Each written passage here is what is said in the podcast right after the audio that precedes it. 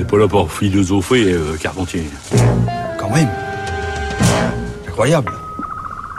Bonjour Géraldine. Bonjour Adèle, bonjour à toutes et à tous. Il y a 550 ans, le 3 mai 1469, naissait Nicolas Machiavel.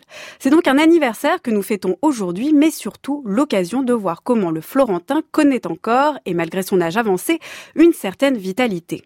Mondialement connu comme l'auteur du Prince, notamment, d'un discours sur la première décade de Tite-Live et d'un art de la guerre, homme politique ancré à Florence, ville au cœur de la Renaissance italienne, mais aussi fin théoricien d'un républicanisme réaliste, il a été lu par les plus grands philosophes, Hobbes, Rousseau ou Nietzsche, qui l'ont autant salué que critiqué.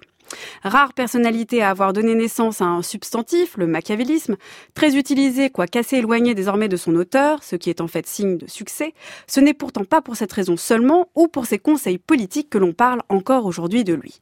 Eh bien non, coaching entrepreneurial, management, gestion d'un business, si vous avez une entreprise à gérer, vous tomberez vite sur des vidéos et des articles citant sa pensée. Mais le prince peut-il vraiment vous aider à bien manager?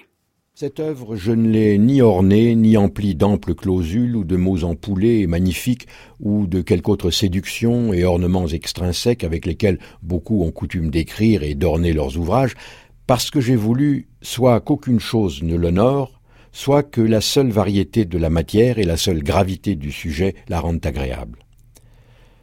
Et je ne veux pas que l'on impute à la présomption qu'un homme de bas et infime état ait la hardiesse d'examiner les gouvernements des princes et de leur donner des règles. En effet, de même que ceux qui dessinent les pays se placent en bas, dans la plaine, pour considérer la nature des monts et des lieux élevés, et que pour considérer celle des lieux d'en bas, ils se placent haut sur les monts, semblablement, pour connaître bien la nature des peuples, il faut être prince, et pour connaître bien celle des princes, il convient d'être du peuple. Dans un article passionnant, le philosophe Thierry Ménissier, spécialiste de Machiavel, fait un point salutaire sur l'usage de son œuvre dans le management. Sur quoi repose un tel usage? Est-il justifié? Alors autant ne pas faire durer le suspense, oui cet usage est pertinent, mais il reste cependant lointain. Pour le dire autrement, si vous êtes chef d'entreprise ou de service, vous trouverez peut-être chez Machiavel de quoi vous aider, mais pas non plus une recette pour briller et mettre vos employés au pas. Machiavel apparaît en fait comme un des auteurs de référence pour comprendre, je cite, comment on devient un leader. Quelle qualité avoir pour gouverner et gérer un pays ou une entreprise. Comment les utiliser pour commander des hommes pris entre leur ambition infinie et une frustration propre au travail? Son œuvre apporte sans conteste des réponses à ces questions. D'abord parce qu'elle met l'accent sur les moyens et sur le comment. C'est une des spécificités de cette théorie, être pragmatique.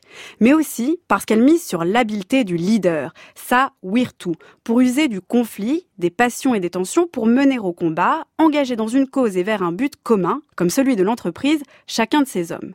Mais là est peut-être le problème d'un usage de cet art politique dans l'art entrepreneurial, jusqu'où peut tenir la puissance d'un chef et la cohésion d'un collectif quand le bien commun est en fait celui d'une entreprise qui n'est que celle du chef? Dès mon arrivée aux grandes galeries, j'ai tout de suite compris qu'un grand magasin n'est pas seulement un lieu de vente où l'on trouve de tout. C'est également, et même totalement, une entreprise qui rassemble une grande diversité d'individus. Aujourd'hui, les hommes et les femmes doivent s'associer. L'esprit d'entreprise doit les aider à s'élever toujours plus haut. Ensemble, la main dans la main, ils vont aller jusqu'au bout d'eux-mêmes et relever les challenges de l'avenir d'aujourd'hui. C'est un devoir d'être heureux. Et demain, aux grandes galeries, nous connaîtrons l'osmose.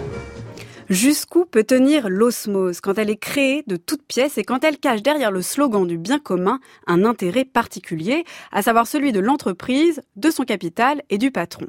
C'est là la limite d'un usage de Machiavel pour bien manager. Quoique réaliste jusqu'au cynisme, les conseils donnés au chef dans Le Prince s'enracinent en fait dans un humanisme qui met la politique au service d'une valeur suprême, au service d'un bien véritablement commun et pas du seul chef et de son intérêt. Il reste cependant que Thierry Minissier, dans son article, finit sur l'idée machiavélienne de capacité du leader à mobiliser les troupes en cas de situation extraordinaire. De là à trouver dans son œuvre des éclairages sur la gestion de crise ou de défis que connaît toute entreprise, il n'y a qu'un pas.